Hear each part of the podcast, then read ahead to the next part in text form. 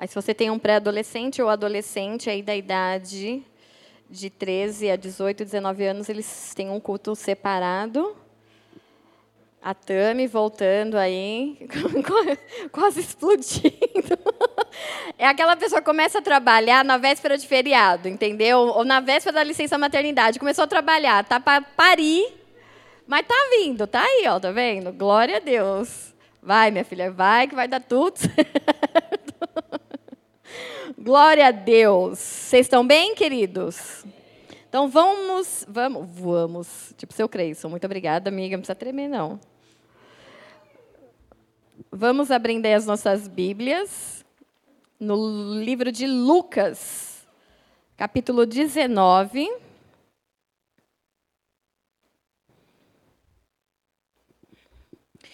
E leremos do versículo 1 ao versículo 10.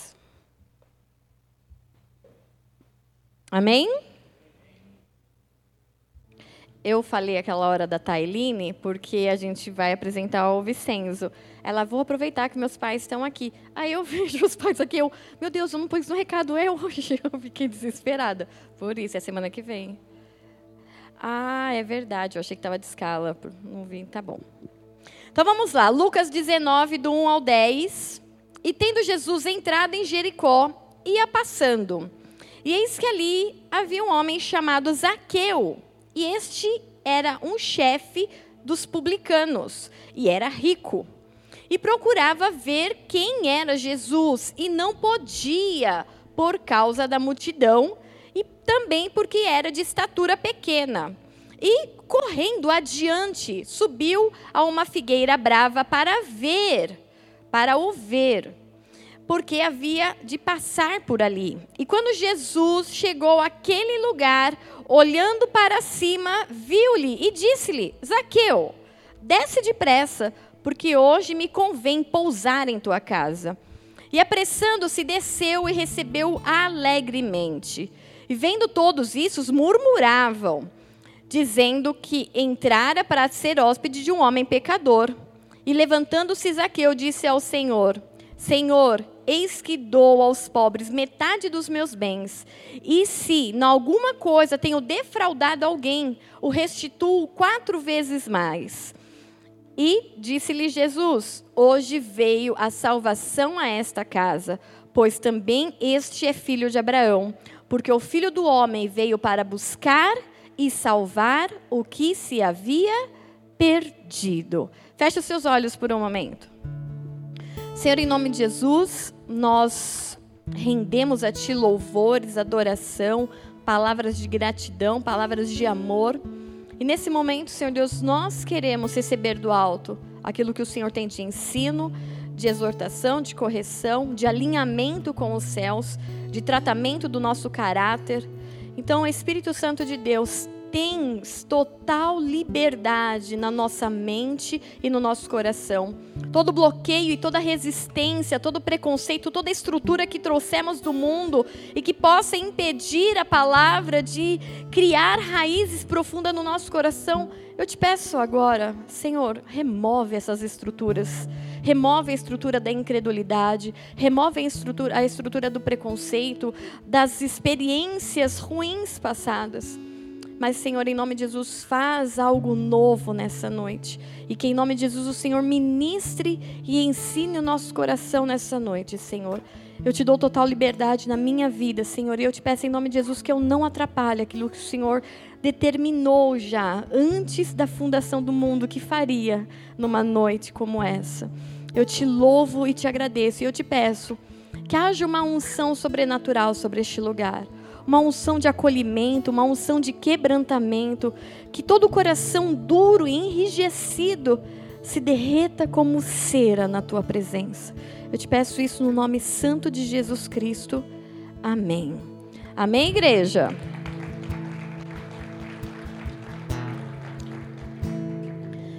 Bem, eu gosto bastante de estudar a Bíblia, estudar, não ler, né?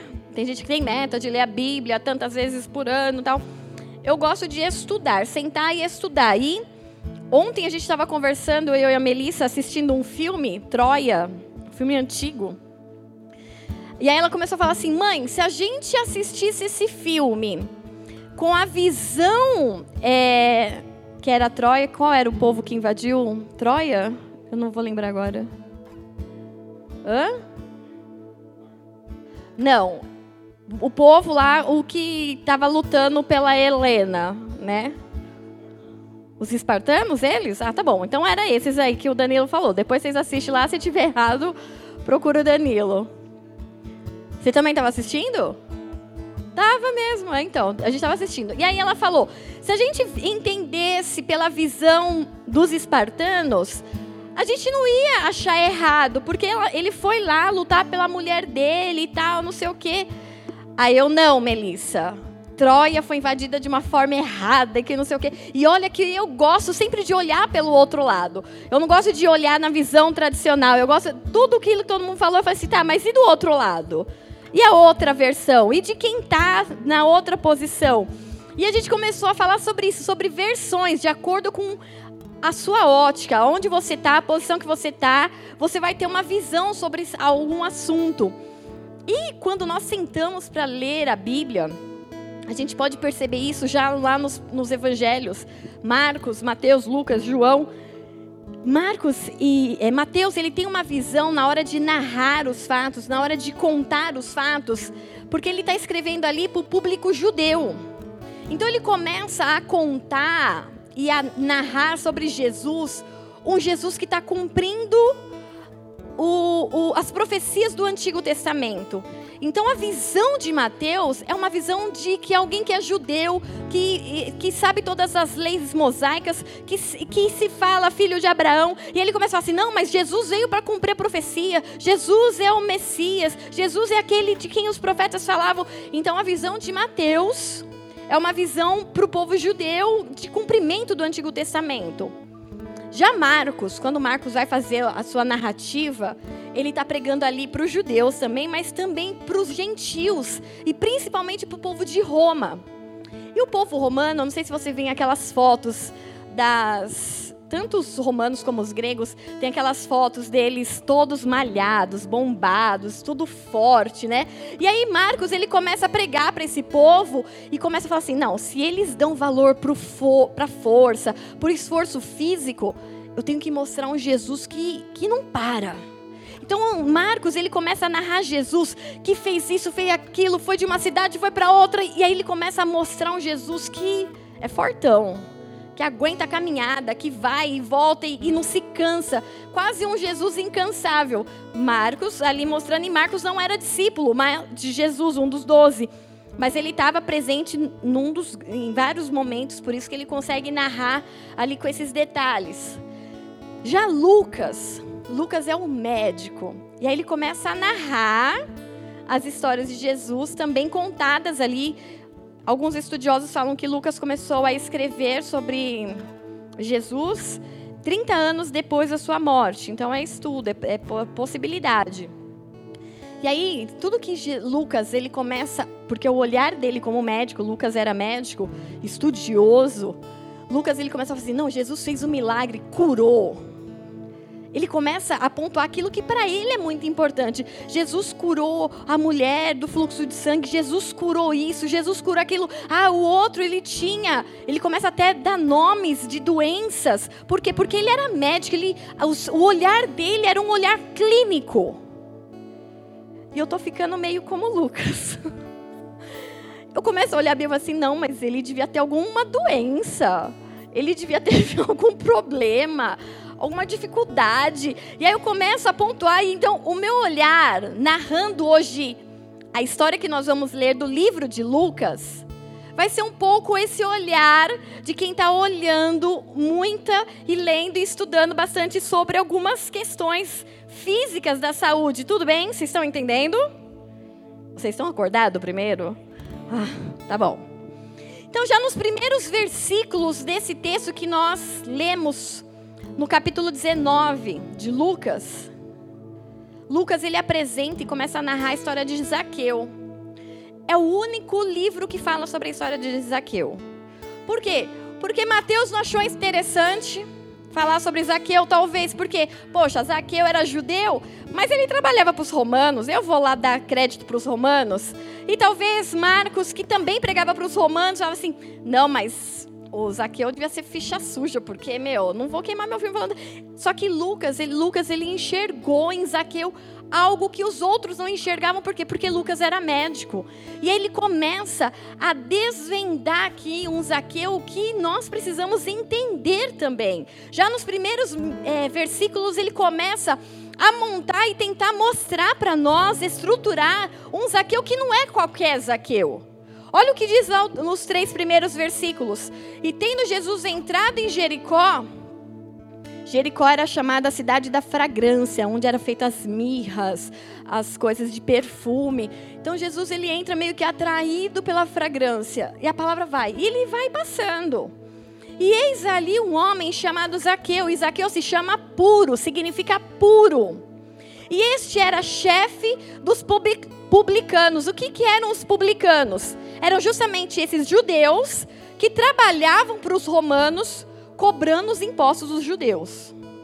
Então eles não eram bem vistos. Era como se fossem os traíras, ou X9, ou sei lá, alguém que, que não está trabalhando junto. Tipo, sei lá, se baixasse uma lei, ai, vamos fechar as igrejas, não sei o quê. Seria um crente falando: olha, eles estão fazendo célula. Entendeu? Vai lá que eles estão fazendo célula. Então ele era meio cagueta. Então, olha, e é um dos, dos, das situações em que aconteceu com os publicanos. Porque havia tipo um, um. Como fala? Um jeitinho brasileiro judeu, naquela época, de meio é, esconder a, a venda de alguns tipos de produto para não pagarem impostos para os romanos. E era justamente os publicanos que iam lá e falavam assim: olha lá, tá vendendo e não está pagando imposto. E para eles, o publicano, ele não recebia nada, porque ele já tinha um salário dele. Mas eles faziam questão de caguetar os seus irmãos, os seus compatriotas. Então, Zaqueu, ele não era bem visto, ele não era querido, ele não era olhado e admirado como alguém puro. Apesar do seu nome falar, é puro. As pessoas olhavam para ele e falavam assim: não é puro. Recebe suborno, trabalha para os romanos, oprime os judeus. Então já havia um contraste ali de recebimento da presença de Zaqueu. E aí a palavra faz uma vírgula e fala, e era rico. A palavra não diz de onde vem a riqueza. Então ali já se subentende que Zaqueu era alguém que recebia propina, que recebia dinheiro por fora, fazia suas maracutaias. E Lucas, ele põe isso daí para que a gente vá fundo e entenda que as pessoas que foram atraídas por Jesus, elas não eram perfeitas. E que talvez você ainda faça aí, aí as suas maracutaias. Mas Jesus veio para um lugar que ele exala a fragrância e ele está passando. Amém, queridos? E no versículo 3 fala assim: e procurava. E esse verbo no, no grego ele quer dizer zeteu. O que, que é zeteu? A palavra está dizendo como se falasse assim, ó, e Zeteu, e procurava a fim de realmente encontrar. Então, é, Zaqueu, ele começou a ir atrás, ouvir falar de Jesus, e ir atrás de Jesus, mas como alguém que realmente quer encontrar. É diferente de quando o nosso marido fala: cadê o abridor de lata? Não é Zeteu. Por quê? Porque eles não querem encontrar, eles querem que a gente dê aonde? Na mão. Nossa, todas as mulheres responderam juntas. O que acontece? Olha o Tiago já lançando uma, só deixar no lugar, no lugar de sempre há 30 anos, na primeira gaveta do lado esquerdo, que deve ser na casa de vocês também. Então não é esse tipo de procura. Zaqueu não procurava igual nosso marido procura um abridor de latas, ou igual o nosso filho que procura, mãe, cadê aquela camiseta? Tá ali. Mas eles não procuram de, eles não procuram na forma zeteu. O, ze, o zeteu é eu vou procurar até encontrar. E o texto continua para ver quem era Jesus. E não podia, e aí eu começo a ver aqui dois pontos que impediam Zaqueu de se encontrar ou ver Jesus. Porque ele saiu para encontrá-lo, Mas haviam dois tipos de impedimento. Apagou a luz aqui? Porque senão no YouTube fica escuro, né? Zaqueu ele, ele apresenta, Lucas apresenta aqui dois tipos de impedimento para Zaqueu. Ele não ia conseguir, ele não podia ver Jesus por causa da multidão, primeira, e segunda, porque era de estatura pequena. Então, primeiro, Zaqueu puro carregava sobre ele esse nome, um chamado à pureza, e que talvez tivesse se perdido no meio do caminho, por conta da sua profissão, por conta das suas escolhas já não era puro, alguém que deveria ser puro. Segundo, Zaqueu tinha ali, como adulto, alcançado um status profissional de muita confiança. Ele era o chefe de todos os cobradores de impostos. Era alguém de muita confiança de Roma. Então era um lugar almejado, desejado, olhado pelas pessoas. Um cargo de confiança, um príncipe. Algumas versões que falam Zaqueu era um príncipe, chefe dos coletores de impostos. Então ele conseguiu um lugar de destaque e Lucas mostra isso no texto. Terceiro ponto que Lucas me mostra é que Zaqueu procurava de forma zeteu, procurava a fim de, a fim de realmente encontrar a presença e a pessoa de Jesus. E a multidão e a sua pequenez ou a, a sua estatura pequena o impediam. Então eu vou dividir esses, do, esses impedimentos, esses dois impedimentos em A e B. E vou falar primeiro desse impedimento de ser pequeno. É, esse, essa olhar clínico de Lucas, ele olha para um homem pequeno, com provavelmente um transtorno, uma deficiência de nanismo. O que, é nanismo? Aquelas pessoas que têm a deficiência e não crescem, não, não pegam a estatura. E essa deficiência foi identificada ali por Lucas. E Lucas fala assim: olha, ele tem uma deficiência, ele tem um nanismo, e essa deficiência o impede é um transtorno que o impede de estar em muitos lugares. E aí, Lucas, ele traz Zaqueu para o mapa como alguém que falava de inclusão na época de Jesus. E a gente hoje ainda patina para falar sobre isso. Por quê? Porque as pessoas que têm algum tipo de deficiência, algum tipo de transtornos, elas são literalmente colocadas de lado. E isso não era diferente na época de Jesus. Por isso que Lucas, ele fala assim, olha, eu vou falar de um cara que não era um cara, um sujeito muito bom, que tinha um chamado para ser puro, que tinha um propósito de pureza, mas se perdeu no meio do caminho. Mas, cara, ele foi ao encontro de Jesus, mas por ser anão, ele não conseguia vê-lo.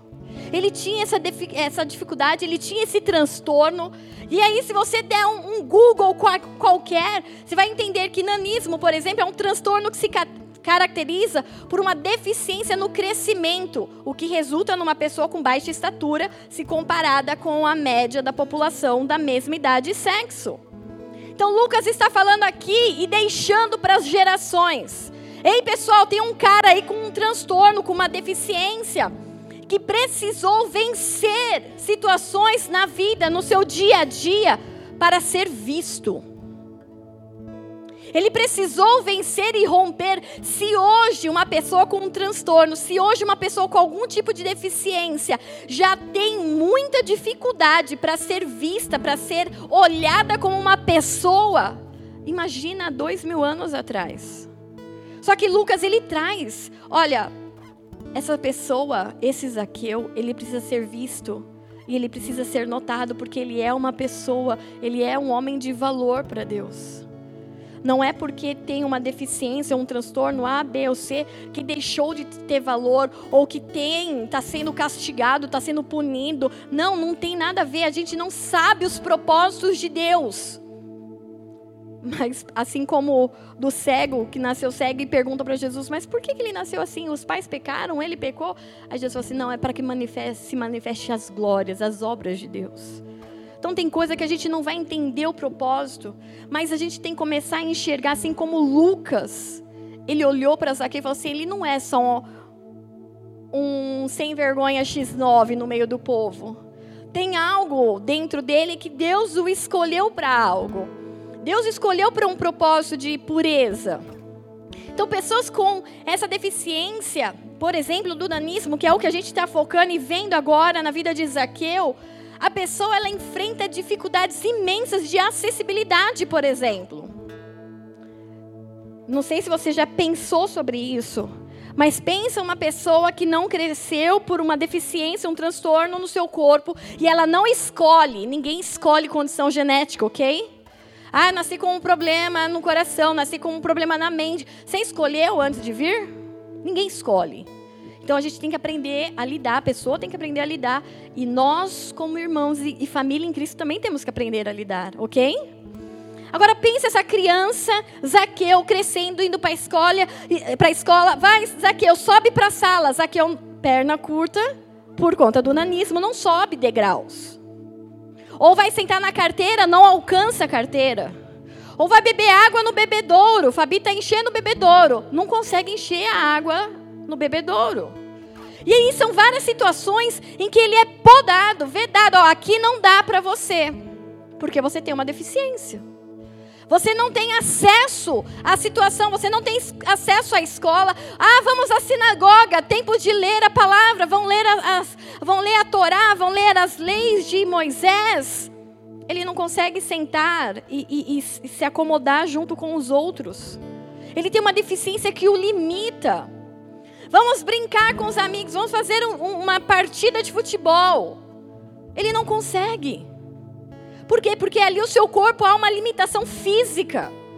E ele teve que conviver, nasceu, cresceu, se desenvolveu e conviveu com aquilo. Só que para muitas vezes para nós não faz sentido algum. A gente não vê essas pessoas. A gente não enxerga as pessoas em suas necessidades, em suas deficiências, em seus transtornos. Um dos outros problemas do nanismo, por exemplo, é são pessoas que não são levadas a sério. Quantas vezes as pessoas vão e falam com uma pessoa com esse transtorno e não conseguem falar porque começam a rir? Rir. Eu vi testemunhos na internet sobre, olha, eu não sou levada a sério. Eu chego no trabalho, as pessoas riem de mim. E eu não estou fazendo piada, não estou fazendo graça, eu estou entregando um trabalho e as pessoas estão rindo. Ou outra situação, uma outra condição, chegar no ambiente de trabalho e aí, de forma inconsciente, a pessoa que está lá no trabalho vai falar assim: fala! Como se fosse uma criança falando com um jeito infantilizado para um adulto. A mente dele, o cérebro dele, tudo funciona como um adulto. Só que o, as pessoas que sofrem de danismo são tratadas como crianças porque não cresceram. Seu corpo não cresceu, mas a mente deles é a mente de um adulto. E a gente não consegue enxergar isso. Outra questão, outra dor, ou outra condição que a pessoa que tem nanismo, por exemplo, leva consigo, e era o que era bagagem de Zaqueu. Vocês estão comigo? Que eu estou construindo uma imagem de um Zaqueu que não é aquele da musiquinha, entra na minha casa, entra na minha vida. Porque aquele Zaqueu é muito bonitinho, mas o Zaqueu de verdade era um homem de dor. Era um homem que passou por situações de riso, de não ser levado a sério como adulto, como profissional. Aquela imagem do Zaqueu que a gente acostumou e que virou até pagode. E que não me vem esse louvor no final, hein? Já estou dando a deixa. Não, já estou dando a deixa. Não é que virou pagode, fala de um Zaqueu bonitinho, mas não fala das dores que esse Zaqueu precisou vencer por, por conta de uma deficiência. Coisas que não são percebidas. Eles se sentem não percebidos, se sentem como invisíveis. Assim como muitas vezes relatado por pessoas cadeirantes. E que se tem alguém empurrando a cadeira, eu ouvi uma vez um, um, cara relatando sobre isso, em que ele foi e falou: Mãe, eu preciso ir comprar umas camisetas cadeirante. E a mãe falou assim: Vamos, filho, eu te levo, não tenho nada para fazer. Ele: Não, mãe, não precisa. A mãe: Não, eu faço questão, eu te levo. Levou o filho lá no shopping, o filho está lá escolhendo. Chegou uma vendedora e falou assim, falando com a mãe: Oi, eu posso ajudar?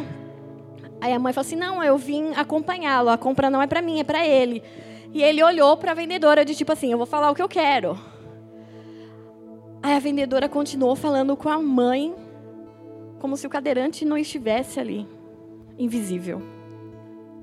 Não, mas eu posso ajudar vocês, não sei o quê. A mulher, a mulher, a mãe do cara virou e falou assim: Você não está entendendo que é para ele, é com ele que você tem que falar? E ela não se dirigia a palavra para o cliente. Era invisível. Então, uma pessoa com nanismo, Zaqueu ali, ele não era visto. Ele não era percebido. Era tratado de forma infantilizada. Era tratado como com risos quando chegava. Por quê? Porque não conseguia sentar, não conseguia fazer, não conseguia brincar e cresceu como criança, alguém que não estava inclusa. E como adulto, já que eu tenho tantas dores, já que eu sou tão pequeno, já que ninguém me enxerga, eu vou fazer com que me enxergue porque eu vou ser muito bom na minha área. Isaqueu se tornou um príncipe, só que dos romanos. Zaqueu se tornou muito bom na sua área, por quê? Porque ele tinha dores para esconder. Ele tinha dores para falar assim: ah, ninguém me vê, mas agora vão me ver porque vão pagar ainda dos seus impostos para mim. E se esconderem, eu denuncio. Zaqueu começou a criar uma casca, porque ele não foi visto. E agora precisava ser respeitado. Como um chefe do publicano, precisava ser respeitado. Querido, quantas e quantas vezes nós somos os agentes limitadores para buscarmos e encontrarmos um Jesus. Ah, eu não posso. Mais um dia.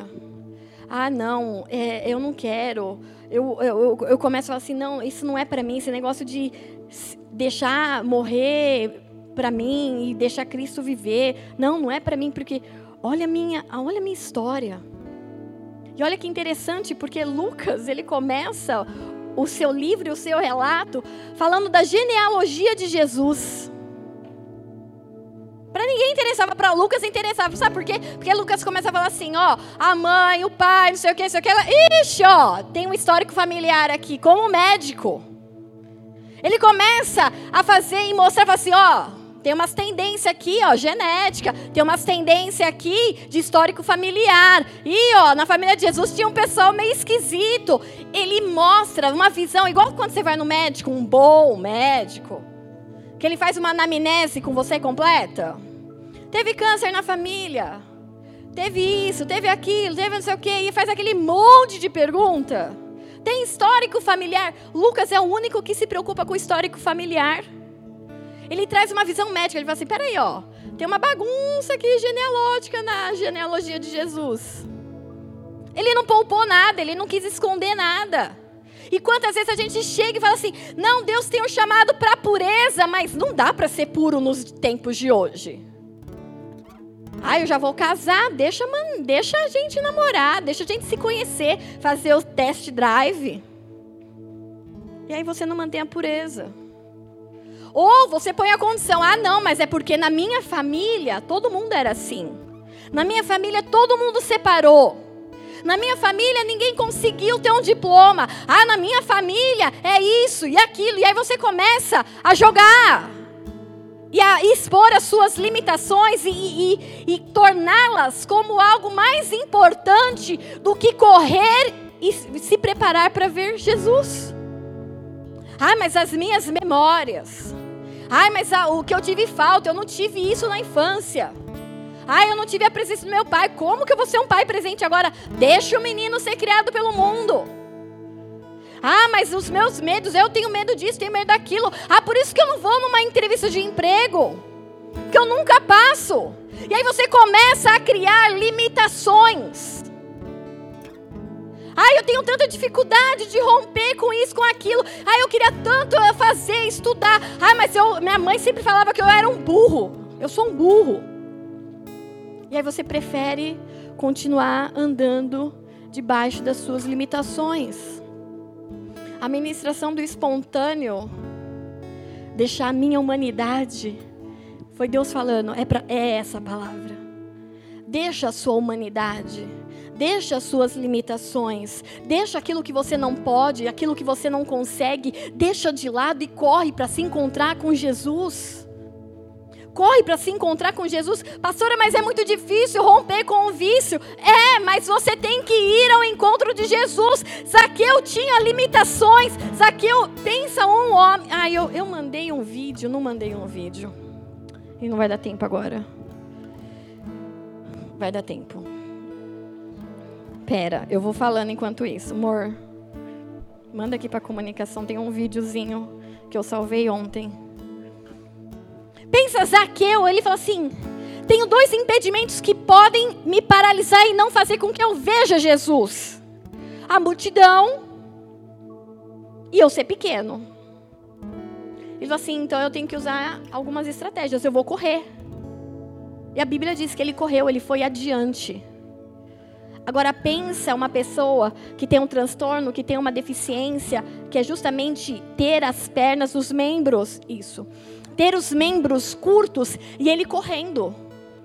E ele correndo por quê? Porque ele tinha um propósito. Ah, eu tenho uma deficiência, eu tenho um transtorno, mas eu preciso correr. Por quê? Porque eu não posso ser impedido de encontrar Jesus. E quantas vezes a gente tem alguns impedimentos, mas a gente fala assim: ah, não, mas o meu impedimento é maior do que a vontade de encontrar Jesus. Ah, mas eu tô isso. Ah, eu tô aquilo. Não, querido, chega. Chega de darmos mais valor para as nossas limitações, para a nossa humanidade, para aquilo que tem nos faltado do que para encontrar Jesus. Zaqueu ele vem para nos ensinar isso. Eu não posso ser nada. Ok, você pode não ser nada, mas leva esse nada, correndo do jeito que dá. Se não der para correr, vai arrastando mas chega na presença do Senhor. Sabe por quê? Porque muitas vezes nós usamos os nossos problemas, transtornos, limitações, dificuldades, histórico familiar, faltas, ausências, como a nossa muleta.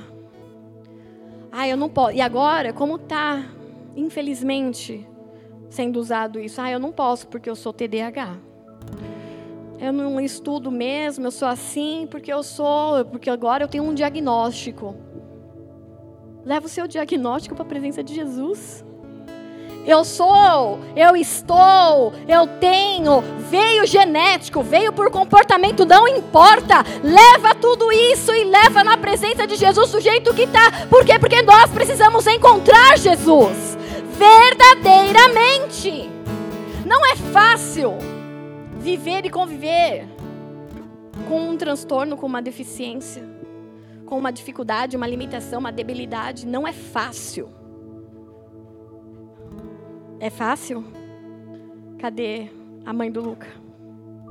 Não é fácil. Você tem que ser leoa. Por quê? Porque você não quer que ninguém.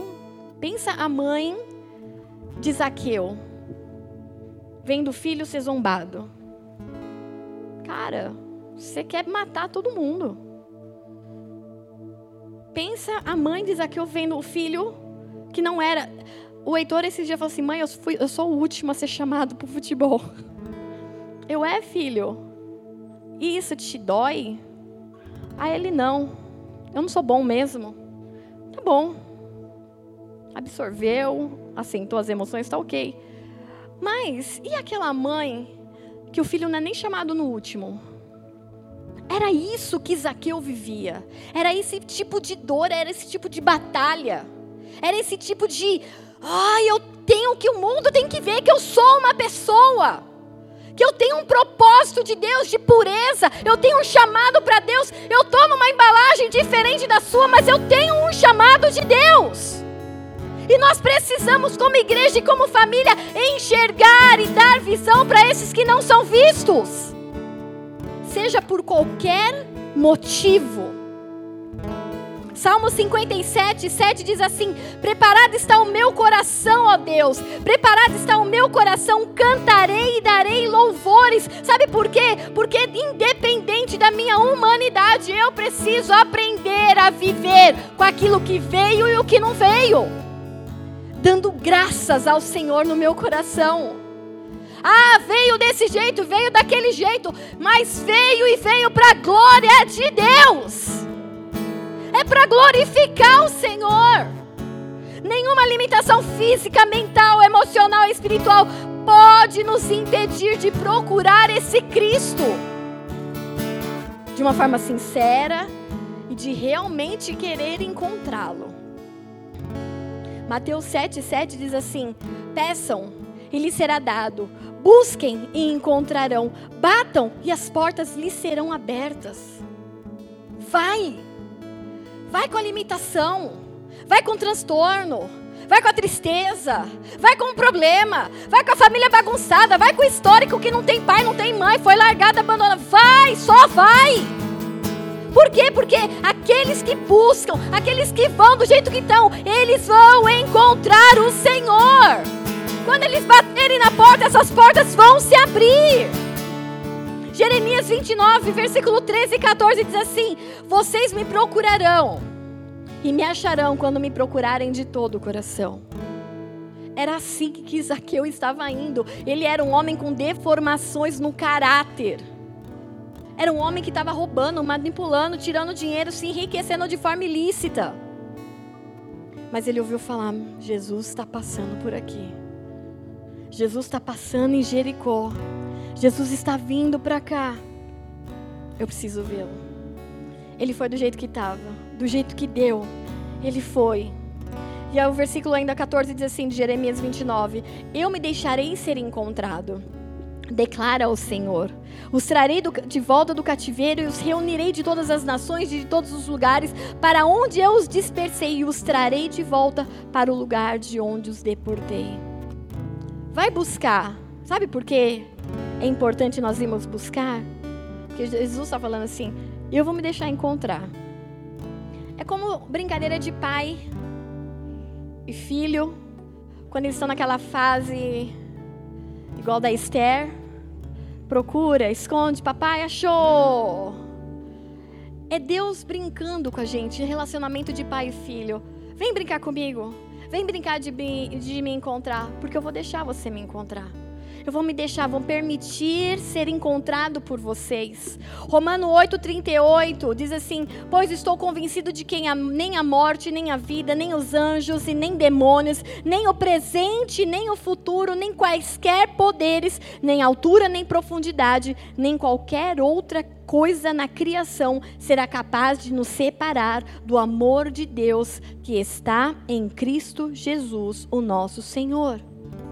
Nada mas nada, mas nem demônio, nem anjo, nem, nem conta bancária, nem muito dinheiro, nem condição genética, nem condição física, nem condição emocional, nem condição espiritual, nada.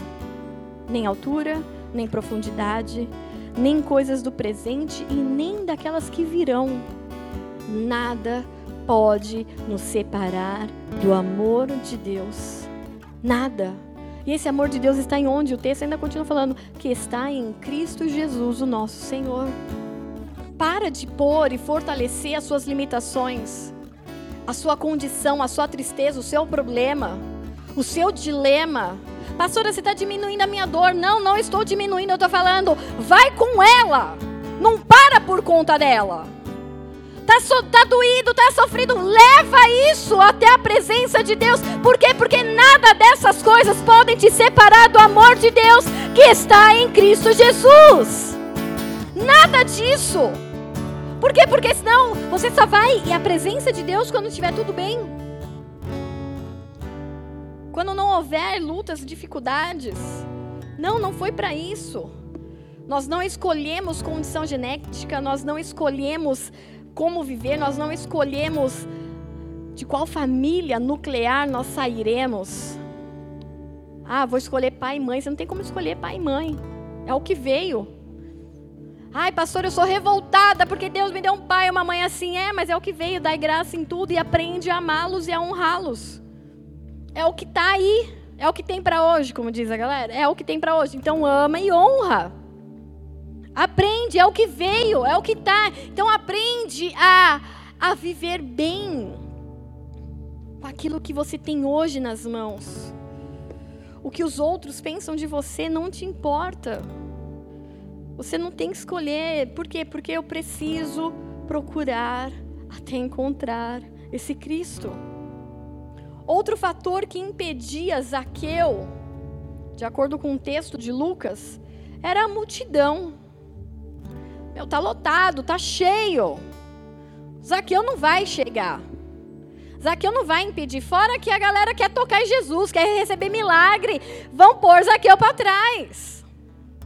Zaqueu, ele, ele, ele não ficou ouvindo a multidão, ele não ficou focando na multidão, ele não ficou vendo a altura da multidão comparada dele. Zaqueu correu.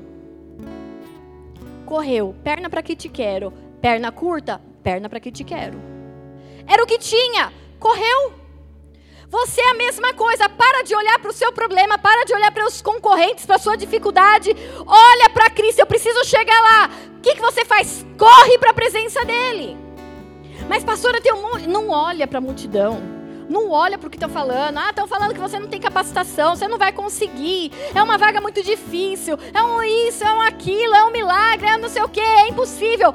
Para de ouvir a multidão. Para de olhar para a multidão e foca na corrida. Foca para onde você precisa ir. Diante da multidão, Zaqueu ele buscou estratégias maiores. E olha que incrível. Zaqueu olhou para o alto. Ele, baixinho, olhou para o alto. E isso, queridos, é muito profético porque nós muitas vezes estamos na condição de Zaqueu nos sentindo oprimidos, opressos, diminuídos, apertados na angústia dos problemas e desse mundo. E isso é muito profético porque ele vem nos ensinar, não importa a condição que você esteja, olha para o alto. Não importa a situação e a batalha que você enfrente, olha para o alto, porque a estratégia está no alto. E a estratégia vem do alto.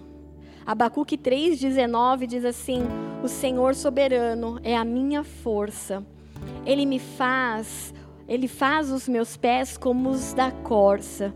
Ele me habilita a andar em lugares altos. A confusão está aqui. O vulco vulco está aqui, a guerra está aqui, a briga está aqui, a limitação está aqui. Vai para lugares altos. Ele me faz andar em lugares altos. Amém, queridos? Zaqueu correu adiante, a palavra diz: Zaqueu correu adiante, ele foi à frente da multidão. Os seus passos com a perna menor não ajudavam, então ele correu. E o texto diz o quê? Que ele subiu, algumas versões falando sicômero. Qual que está essa daí? Não. Volta lá em Lucas 19. Que Zaqueu subiu num sicômero. E esse, o que, que era o sicômero? É uma árvore plantada e que nem é a árvore principal. Olha só as coisas, os detalhes que Lucas deixa para a gente na palavra. Zaqueu não subiu, não subiu numa figueira frondosa, cheia, não. Zaqueu, ele subiu numa árvore chamada sicômero. E essa árvore é uma árvore que serve de apoio como se fosse um enxerto, aquelas varas assim, para as figueiras verdadeiras. Então, para o povo judeu, aquela árvore ali era desprezível. Tipo assim, é uma árvore de apoio. Ela mesmo não vale nada. Só que aquilo que não vale nada na mão de alguém que está olhando para o alto é a estratégia dos céus. Ah, esse daí não vai dar nada. Essa porta de emprego, essa empresinha aí não vai dar nada. Aí você vai. Você usa aquele nada, aquele que ninguém está dando crédito nenhum. Você vai justamente naquele e é ali que Deus transforma toda maldição em bênção. Sabe por quê? Porque Elisaqueu ele não se importava mais com o título. Olha, eu sou o príncipe dos publicanos, o chefe dos publicanos. Ele não está se importando. Outra, Zaqueu ele quebra um outro protocolo judaico. Por quê? Porque os homens não corriam. É, é uma coisa da lei lá deles, da tradição. Homem não corre, tipo homem elegante. Homem não corre, homem anda. Zaqueu era alguém de posição de status e cumpria as leis e as regras das tradições. Zaqueu ele não se importa. Falam que homem não corre, mas eu não estou nem aí. Eu quero é perna para ti que te quero porque eu quero encontrar Jesus. Zaqueu ele corre. E ele encontra essa árvore que era uma árvore meia boca e sobe e usa ela de apoio. para na hora que Jesus passasse, daqui eu, eu vou conseguir ver. É, é, é usar o que está disponível no momento. Pois o foco não era a posição, o título, ah, o que vão pensar de mim, o que vão falar de mim. Nossa, eu, um nobre da realeza judaica, correndo lá para ver um Jesus de Nazaré. Ele não se importou com o que a multidão ia falar, ele simplesmente correu e subiu nessa árvore. E ao invés de considerar essa árvore um outro impedimento, porque ainda fala assim: meu, ainda tem essa árvore no meio do caminho. Ele olhou para a árvore e falou assim: vou fazer de arquibancada. Fácil. Não vou conseguir ver, a multidão vai me empurrar, vai todo mundo querer tocar em Jesus, vai me espremer, não chego lá, vou subir na arquibancada. Fez uma geral na árvore. Só ele o que é impedimento, o que Satanás coloca para você e fala assim: você não vai conseguir, tem, tem tronco no meio do caminho, tem dificuldade no meio do caminho, tem crise no meio do caminho, tem transtorno no meio do caminho, tem deficiência no meio do caminho, tem falta no meio do caminho, tem vício no meio do caminho, tem dívida no meio do caminho, tem separação no meio do caminho. Sobe naquilo e faz aquilo arquibancada para que Deus te veja. Começa a mudar a sua mentalidade, a forma de enxergar as coisas. Aquilo que Satanás falou que ia ser maldição, ah, na mão do meu Deus, se transforme em bênção. É isso que ele nos ensina. Faça dessas árvores desprezíveis, de obstáculos difíceis, a sua arquibancada. De uma porta de emprego, de uma empresa que falaram assim: você vai ter essa empresa? Mas você nem sabe isso, você nem sabe. Faz desse pequeno uma plataforma para você voar. Faz essa pequena oportunidade um lugar em que Deus vai te honrar. Pastor, eu tenho vontade de fazer, mas a minha condição financeira para estudar é só nessa faculdade aqui, Shurevskivsk. Que nem nome tem, não tem nota no MEC, no Enem. Mas é o que meu dinheiro dá. Vai. Vai. Porque lá no, na faculdade Churevski, que não tem número, não tem data, não tem nada, Deus vai fazer uma revolução através de você. Porque às vezes a gente fica assim, não, eu quero entrar na USP, eu quero fazer FUVEST, eu quero. E aí fica querendo só as figueiras, só a árvore grande. Vai e tem aí uma sicômora mesmo, sobe nessa daí e faz dela a tua arquibancada. Ah, não, mas eu só quero ir para aquele lugar tal, que vai os famosos, os ricos, os poderosos. Querido, vai na porta que Deus abrir, no tronco que Ele puser no teu caminho. Faz esse pequeno tronco a tua arquibancada. O lugar para você ver, para você ser visto. Transforme aquele negócio de fazer da limonada, do limão uma limonada. Transforme as situações através da forma do seu pensamento, metanoia. É isso que Paulo nos convida, ó, vocês precisam ser renovados e transformados na sua mente. Metanoia, para de focar no problema, na multidão, na deficiência. Foca no Deus que quer te encontrar. Neemias 13, versículo 2 diz assim: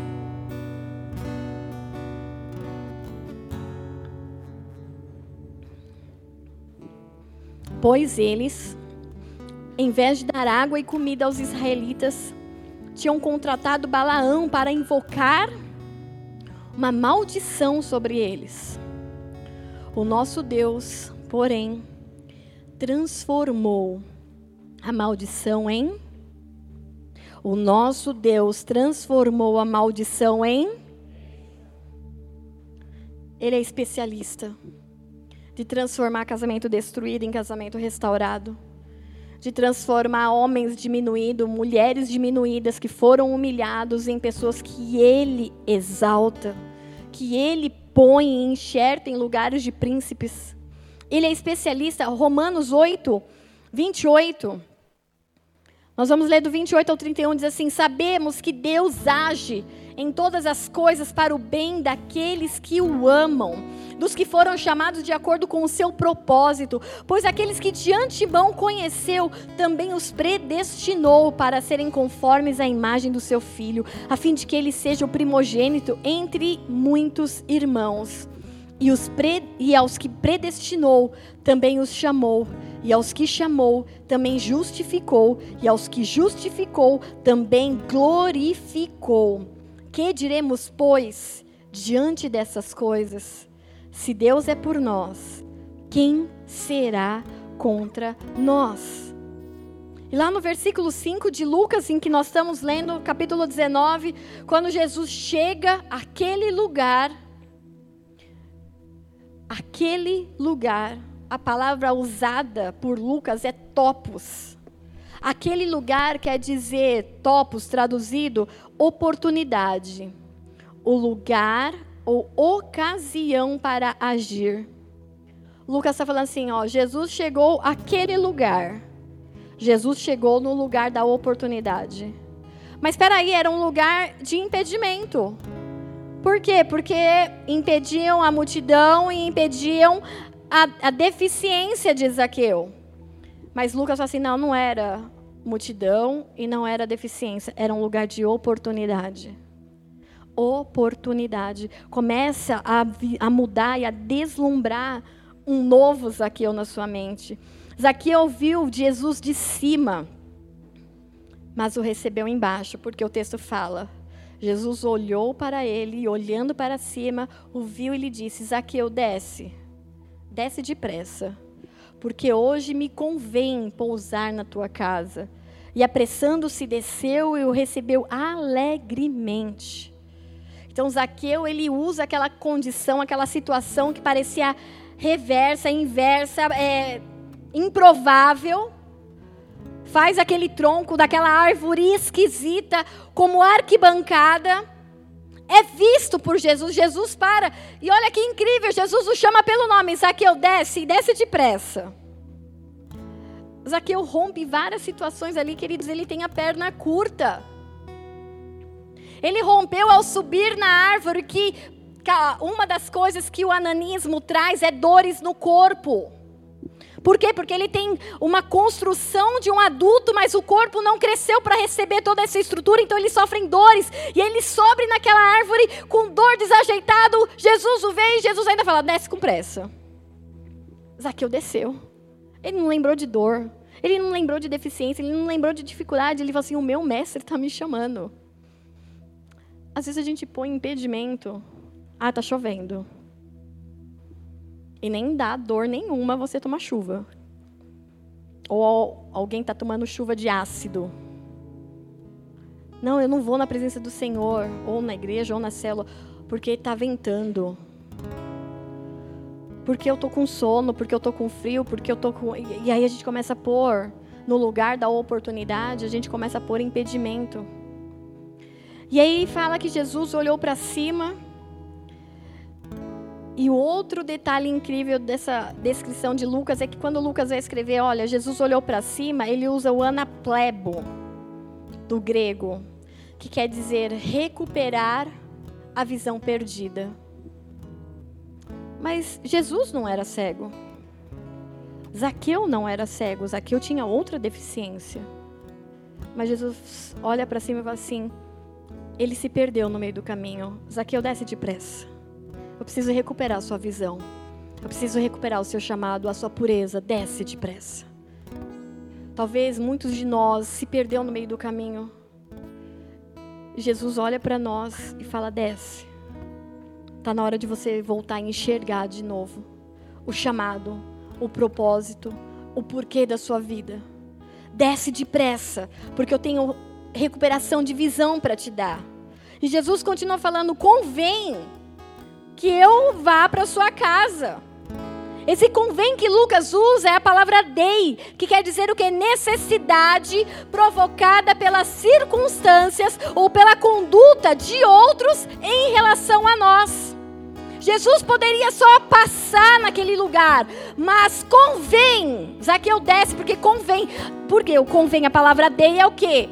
Você fez algo que é improvável que eu não te responda por conta da sua ação, eu preciso reagir à sua ação, Zaqueu.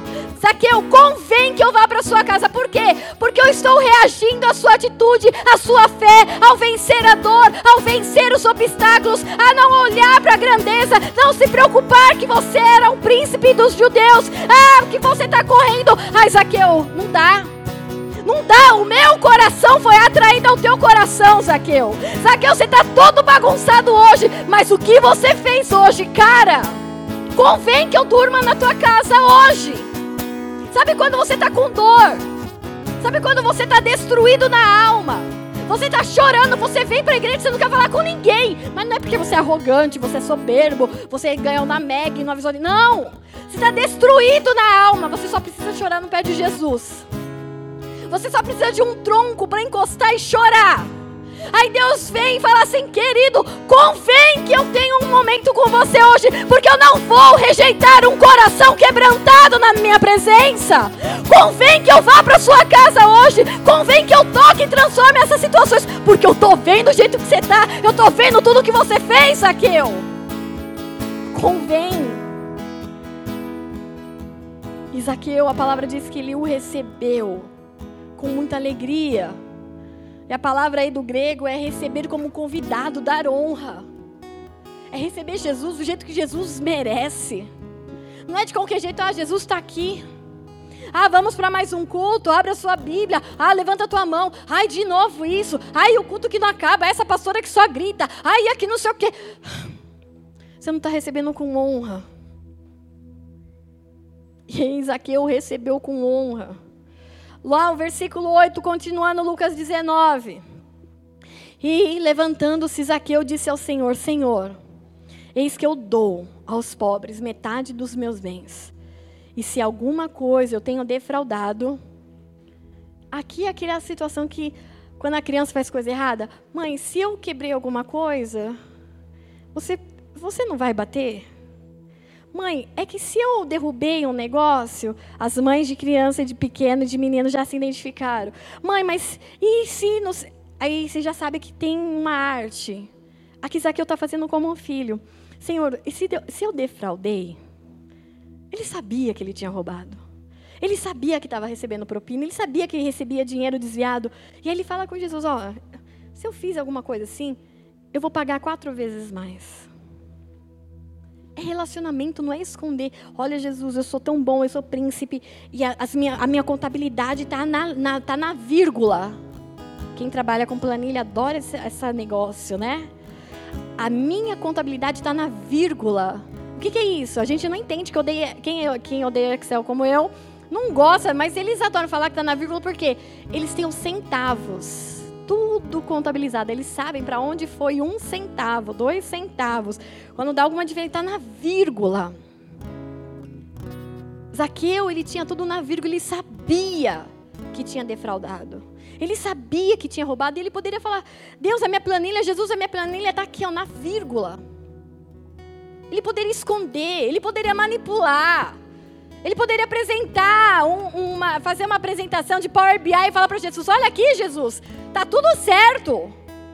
E Jesus não ia estar tá nem aí para o Power BI dele, para o Excel dele, para a planilha dele, para a vírgula dele. Jesus queria um coração sincero. E aí Zaqueu chega e fala assim: Olha, se eu defraudei alguém, vai ser quatro vezes. Essa pessoa vai ser restituída quatro vezes. E aí Jesus vem e diz: Hoje veio salvação a esta casa, pois também é este é filho de Abraão. Quando Zaqueu vem e fala para Jesus: Senhor, eu vou dar a metade dos meus bens. A palavra que Lucas usa no texto é de dome, que quer dizer dar algo a alguém de livre e espontânea vontade. Jesus não pediu para ele.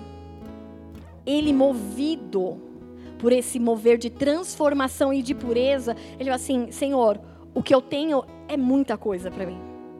Eu vou doar a metade. Ele dá de livre e espontânea vontade. E olha que incrível essa tradução da palavra de dome, do grego.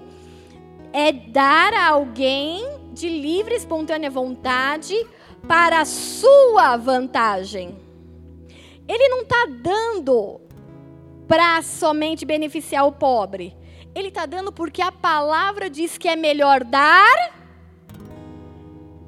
Então, quando ele dá, ele dá em sua própria vantagem. É ele que está ganhando com a doação. É ele que está ganhando com a entrega. O verbo ainda fala sobre suprir, fornecer coisas necessárias, distribuir com abundância, dar-se-á a alguém a quem já se pertencia ou retornar. Vai ter a lista ali da assistência das idosas. Como Lucas, eu vou falar de dome, dá para sua vantagem. Ah, mas as senhorinhas que vão comer, vão. Mas quem vai estar tá ganhando é você, porque é bíblico. É melhor dar do que receber. E sabe por quê? Eu tive que aprender isso a duras custas. Só dá quem tem. Só dá quem recebe de Deus. Porque você pode querer dar e você não ter o que dá. Então só dá quem recebe da parte de Deus. E ainda Zaqueu vem falando: olha, se eu defraudei, é justamente essa palavra que Lucas está falando. Olha, sucopantel. Que quer dizer o quê? Exigir dinheiro injustamente, extorquir. Ou aqueles que eram chamados de sucofantia. Eram, chama, eram aqueles que passavam informações contra alguém que era surpreendido exportando figos. Então eles exportavam, vendiam seus figos não queriam pagar tributos para Roma. Aí vinha lá o sucofantia e detava a galera e falava assim: não, aqui ó, vai pagar porque está roubando, tá, tá, tá contrabandeando. Então, Lucas ele deixa claro que sim, Zaqueu extorquia, sim, Zaqueu exigia dinheiro injustamente, e ainda mais, Zaqueu era um X9 que contava lá quem dos judeus estava exportando figos. Mas para esse, há restauração, porque ele se abriu. E aí ele vem falando: Eu restituirei. E a palavra é apodome, apodidome, que é pagar a totalidade do que é devido, coisas prometidas sobre juramento, prestar conta. Mas aqui eu falo: Senhor, eu te encontrei e eu vou devolver, eu vou restituir, eu vou pagar o que eu devo.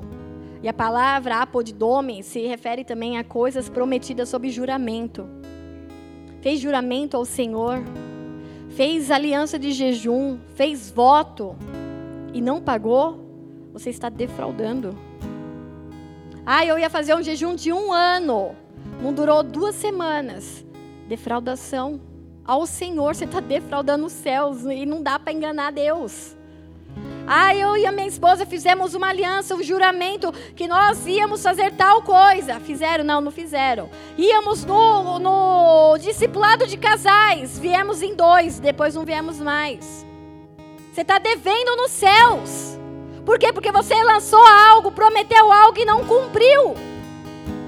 Falei que vou ser dizimista, vou ser ofertante.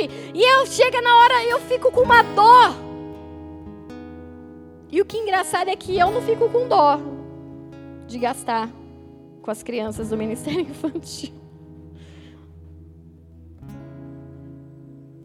estão aqui os diáconos e presbíteros que estão lá com as minhas notinhas na mão para me pagar. Uma, essa, eu não lembro com quem que eu estava falando. Uma festinha, um domingo. Vocês não têm noção de quanto a gente gasta com essas crianças. Um bolinho, uma pipoca, suco refrigerante, bolo brigadeiro. que mais? Fê. Pão com carne. Só o bolo, 409 reais. Para um culto de uma hora e meia, duas horas. Fora o pão, refrigerante, a carne louca, a pipoca e aí você fica com dó. Pastor, eu não dizia minha oferta porque eu fico com dó. É melhor dar do que receber. E os seus filhos, eles são muito bem tratados ali embaixo, como príncipes do Senhor. Porque são. E o texto continua. Eu já ia lançar aqui as planilhas, joga aí na tela, põe na tela da Atena. Sabe por quê? Porque como pastores, a gente tem a preocupação de buscar do alto, de ter uma palavra que sacia. Porque como pais, como o profeta Eliseu, tem que ter comida na panela para alimentar os filhos dos profetas. E a gente faz isso com muita alegria. Mas como família, a gente tem um monte de coisa para correr junto. Tem um monte de sonho, um monte de projeto, um monte de madeira largado pelos cantos dessa igreja. E como família, nós deveríamos nos importar. De tipo assim, pastora, quando que a gente pode pintar esse negócio que o careca não pinta nunca? Mas eu, ele não está aqui para se, se falar, então. Pastora, quando que a gente pode passar. O Rafa está aqui. Quando a gente pode passar verniz ali que o Rafa não termina nunca? É, olha lá, sempre. Pastora, quando que a gente pode pintar as salas do Ministério Infantil? Porque como família, essa não é a minha igreja, é a nossa igreja. Quando a gente, quando começa a planejar sonhos e um monte de coisa, o ano que vem, o ano que vem, a gente vai trabalhar. Não, a gente trabalha, mas o ano que vem tem muita coisa para a gente pôr para rodar. Por exemplo, a gente vai ter uma escola de profetas aqui na igreja, que é a parte B do mergulhando na palavra. Eu e o pastor vamos dar aula. A gente ainda está organizando a agenda.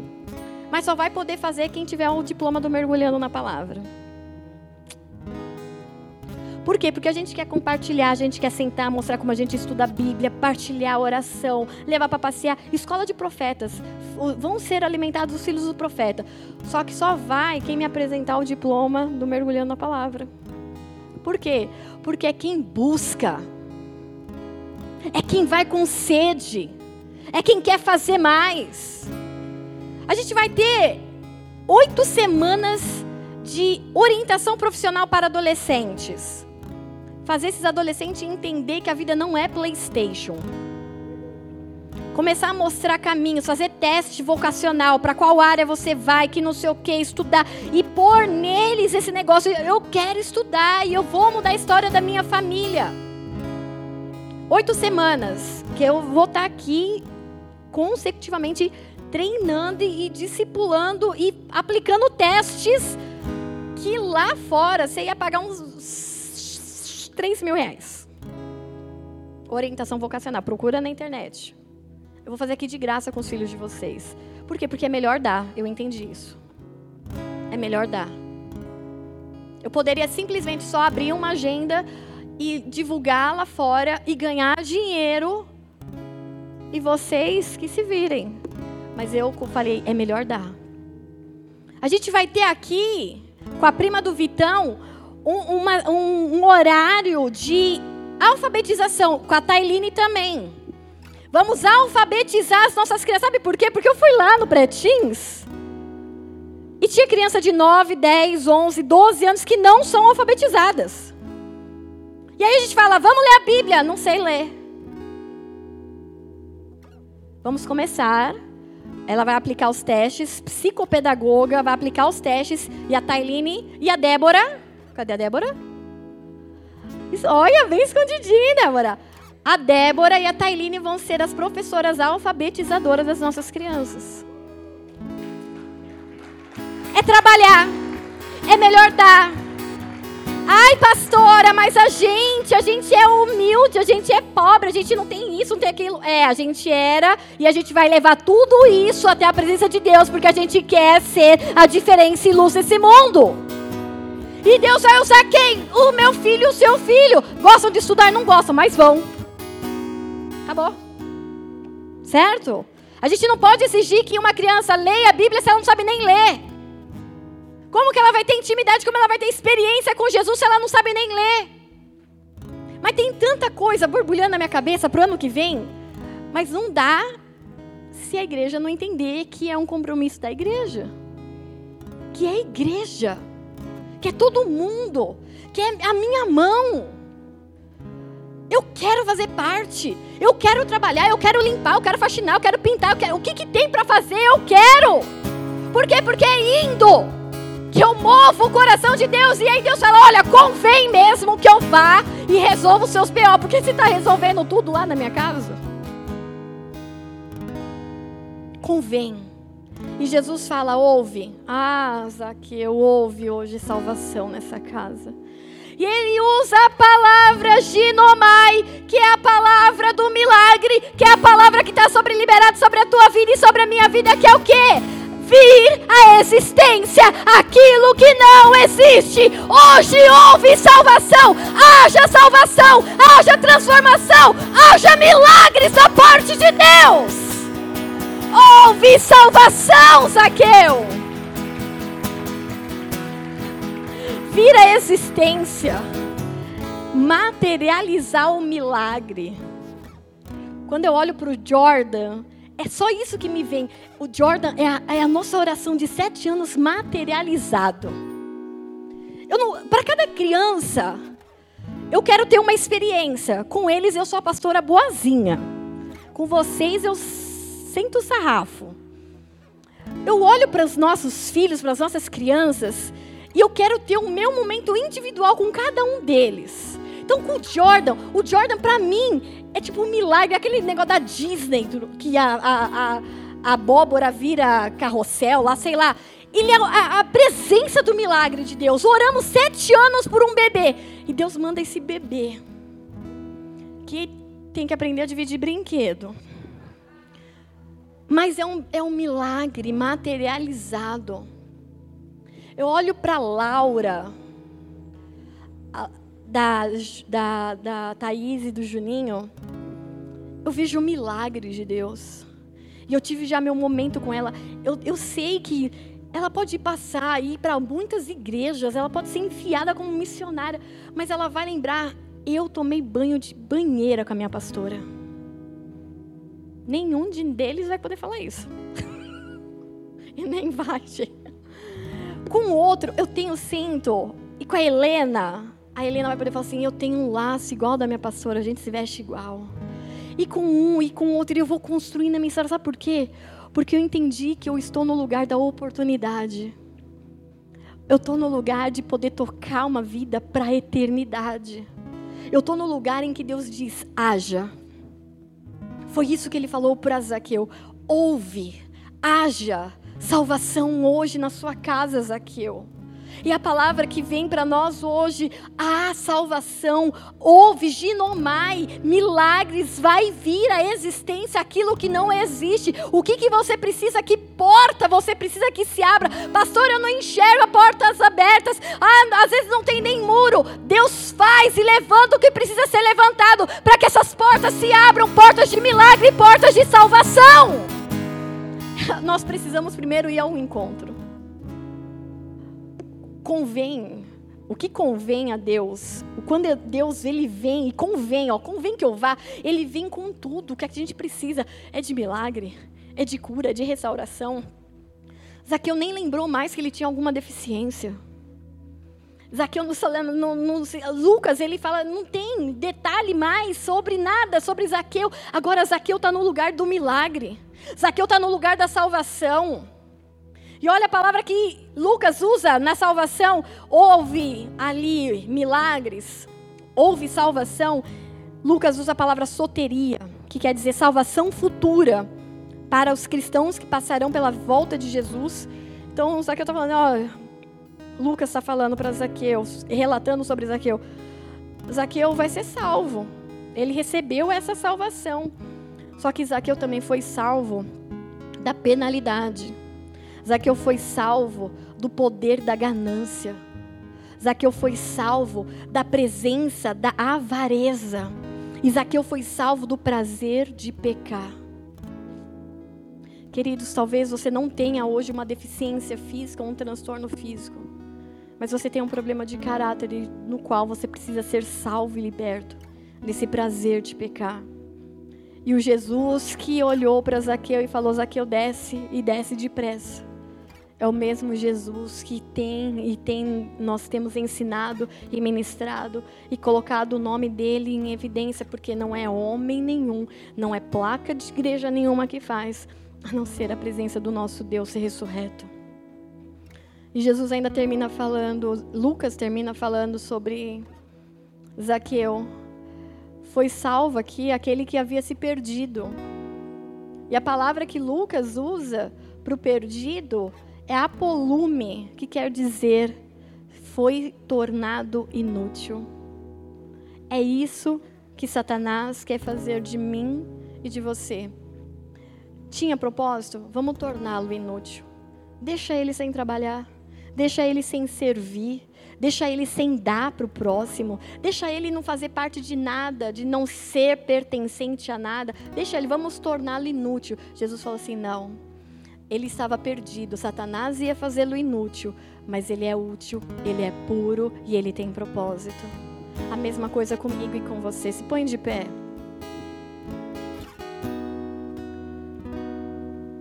Primeira Tessalonicenses 5, versículo 8 diz assim: Nós, porém, que somos do dia, sejamos sóbrios, vestindo a couraça da fé e do amor e o capacete da esperança da salvação. Porque Deus não nos destinou para a ira, mas para recebermos a salvação por meio do nosso Senhor Jesus Cristo. Ele morreu por nós, para que, quer estejamos acordados, quer dormindo, vivamos unidos a Ele.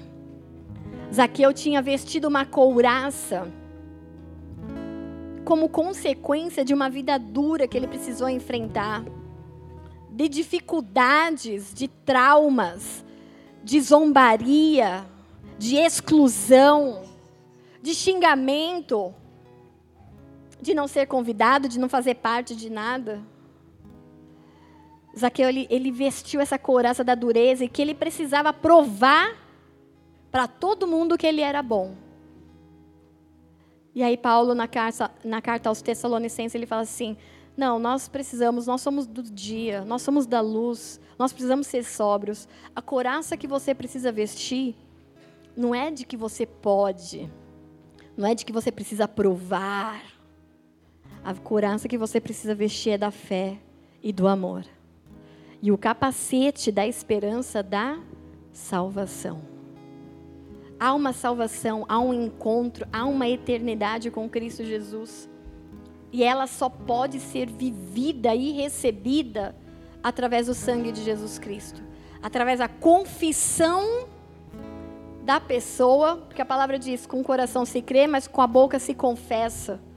Então é necessário que você confesse esse Senhor como Senhor e Salvador da sua vida para que você possa viver cada versículo, cada encontro, cada transformação, cada milagre, independente da sua limitação.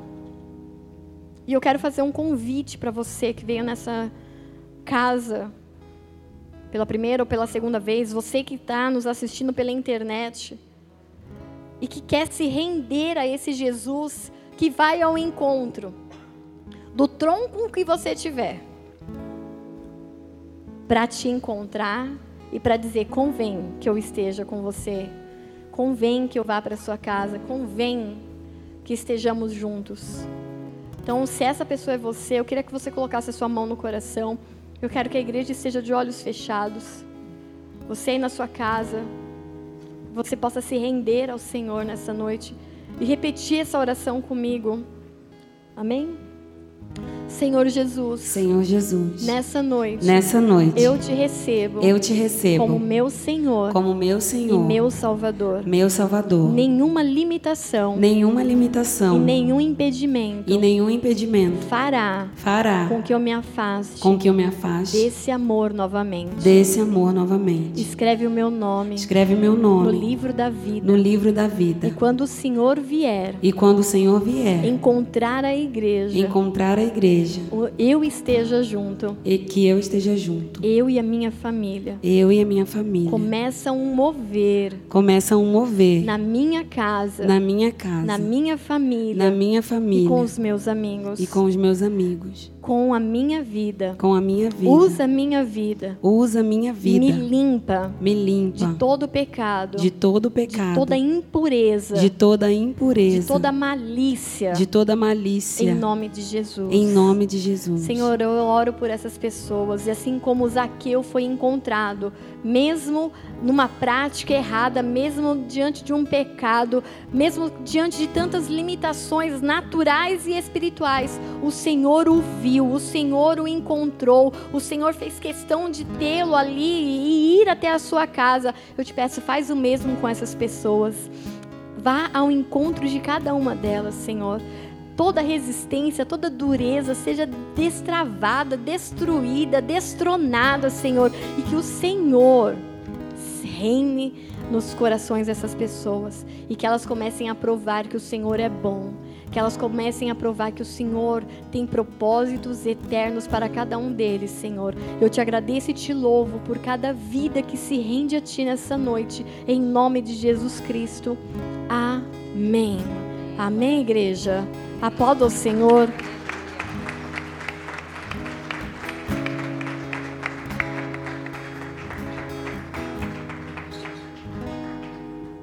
Você que fez essa oração pela primeira vez. Quem está aqui? A, a Brenda. Procura a Brenda no final da igreja, deixa seu nome. Nós queremos caminhar com você, nós queremos fazer parte dessa família ser parte da sua família. Então, nos dê essa oportunidade, deixando o seu nome, para você receber o endereço de uma célula mais perto, para que você tenha um povo para conhecer, para andar junto, para caminhar.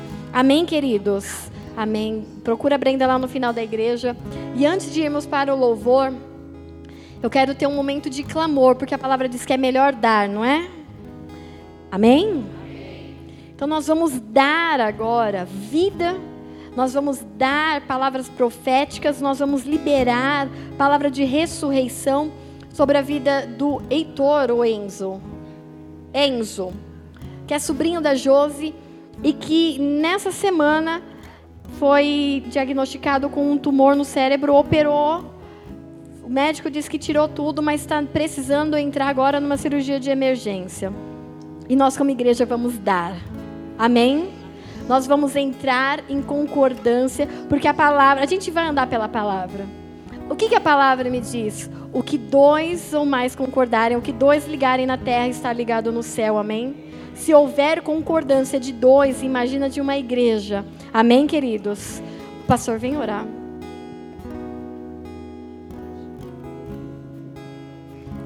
Amém.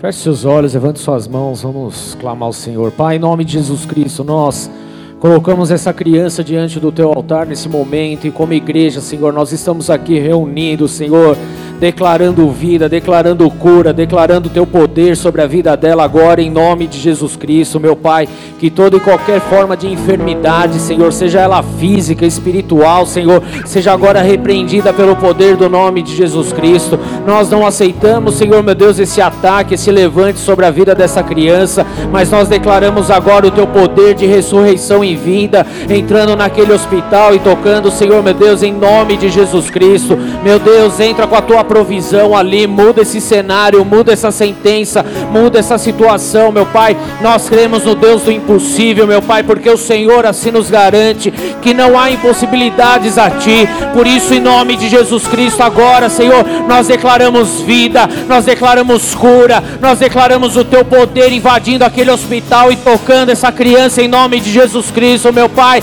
Que esta cirurgia, meu Pai, ah, meu Deus, ela venha para a glória do Teu santo nome, meu Pai. Nós te pedimos agora, entra com Teu milagre e vida naquele lugar, meu Pai, em nome de Jesus, de uma tal maneira que sequer os médicos venham entender o que está acontecendo, mas traz ali a restauração por completo, restaura o cérebro, restaura os movimentos, restaura, Senhor, meu Deus, em nome de Jesus Cristo, tira toda a dor, meu Pai. Eu te peço agora para a glória do Teu santo nome, meu Deus, em nome de Jesus Cristo, recebe agora a vida, Recebe agora a unção de cura. Recebe agora o poder sobrenatural. Em nome de Jesus Cristo. Espírito Santo de Deus, vem com teu fogo agora, queimando todo o câncer, todo o tumor, toda a célula. Em nome de Jesus Cristo.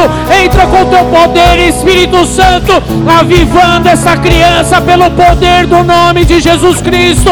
Nós profetizamos vida, nós profetizamos cura, nós profetizamos restauração, nós profetizamos, Senhor meu Deus, a tua palavra e a tua palavra não volta vazia, sem que antes ela cumpra o efeito. Por isso, em nome de Jesus Cristo, meu Pai, paralisa, Senhor, toda ação das trevas, em nome de Jesus Cristo. Nós declaramos, Senhor, que o propósito sobre a vida dessa criança, ela vai ser cumprido em nome de Jesus Cristo. Espírito Santo de Deus, entra nesse hospital, entra nessa UTI, ministra o teu poder, ministra a tua glória, em nome do Senhor Jesus. Envia, Senhor, os teus anjos ministradores e expulsa, meu Pai, todo espírito de morte em nome de Jesus Cristo. Assim nós declaramos pelo poder do nome de Jesus Cristo. E se você crê, declare amém, amém e amém. Em nome de Jesus.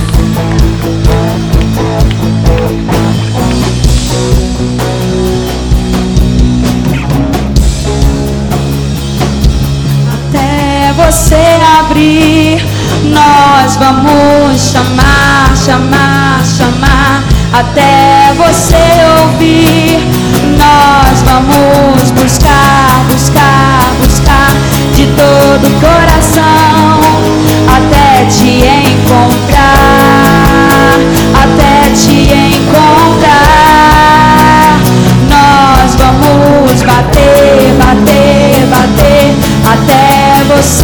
Nós vamos chamar até você ouvir. Nós vamos buscar,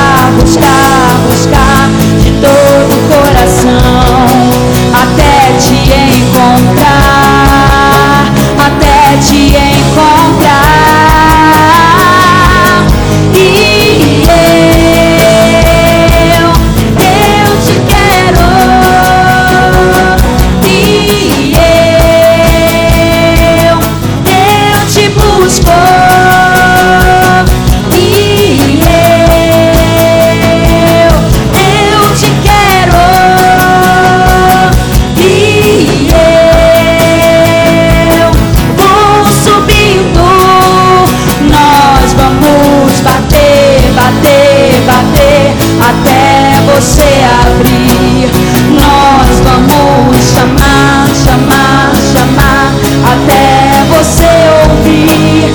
Nós vamos buscar, buscar, buscar de todo o coração até te encontrar, até te encontrar. Nós vamos bater, bater, bater até você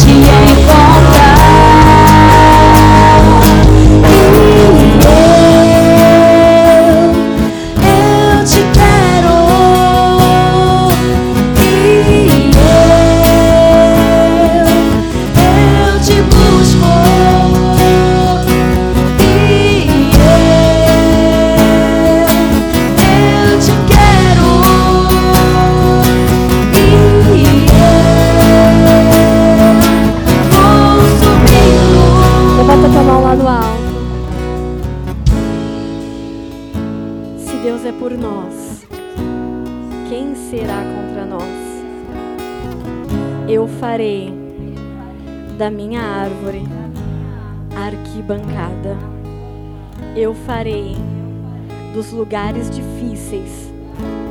Lugar de milagre, lugar de oportunidade, lugar de viver o sobrenatural. Não depende da minha humanidade, não depende das minhas limitações, não depende de mim. Vem tudo dele, é tudo dele Oremos juntos o Pai Nosso. Pai nosso que estás nos céus.